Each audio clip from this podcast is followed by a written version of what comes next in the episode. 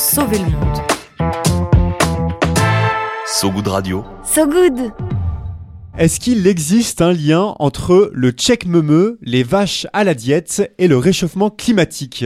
Épineuse question, on peut le dire, voici un indice. Voilà comment on se dit bonjour en Franche-Comté, c'est le tchèque meumeux. Salut, ça va pis toi? À deux. Salut, ça va pis toi? Le check meumeux de Franche-Comté, c'est une vidéo qui a déjà une dizaine d'années mais qui a buzzé récemment, plus d'un million de vues. Si tu veux le refaire euh, chez toi, Luna, Évidemment. je t'explique. Tu tapes dans la main de ton pote, tu croises les doigts, tes doigts dans tes mains, tu les retournes, tu ouvres tes pouces vers le bas, c'est pas évident. Et là, attention, ton ami vient tirer sur tes petits pouces de droite à gauche, comme s'il tirait sur les mamelles d'une vache qu'il serait en train de traire. Un check meumeux qui est certainement euh, très populaire en Franche-Comté, presque aussi populaire que cette nouvelle étude sur la diète des vaches et des façons dont ça pourrait sauver le climat. Certes, l'étude n'est pas aussi cool que le check mummer, hein, il Eh faut oui. le dire, mais elle pourrait bien, elle aussi, marquer l'histoire. Ouais, à sa manière, euh, c'est une étude réalisée par l'agence suédoise de la protection de l'environnement qui affirme qu'en nourrissant les vaches d'algues, leurs émissions de méthane pourraient être drastiquement réduites. Or, le méthane, euh, c'est un vrai sujet. Il y a un milliard et demi de vaches dans le monde qui rotent et pètent du méthane, un gaz 20 à 30 fois plus réchauffant que le CO2. Réduire ce gaz, c'est donc un enjeu majeur pour le climat. Et si on doit passer par un régime alimentaire bourré d'algues et de check meumeux pour y parvenir, ainsi soit-il.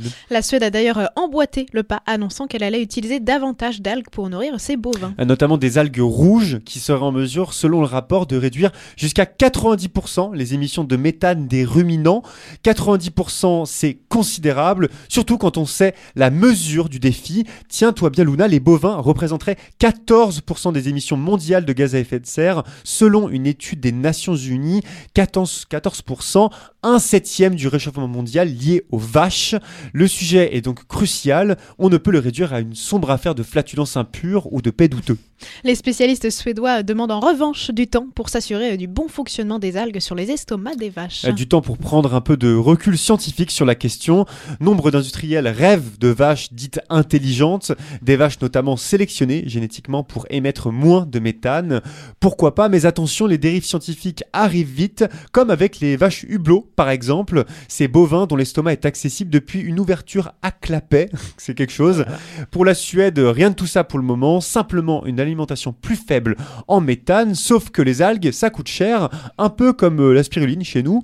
Autre possibilité donc réclamée par certaines ONG suédoises, réduire notre consommation de lait de viande, ce qui éviterait à nos amis les vaches des régimes douteux type Weight Watchers.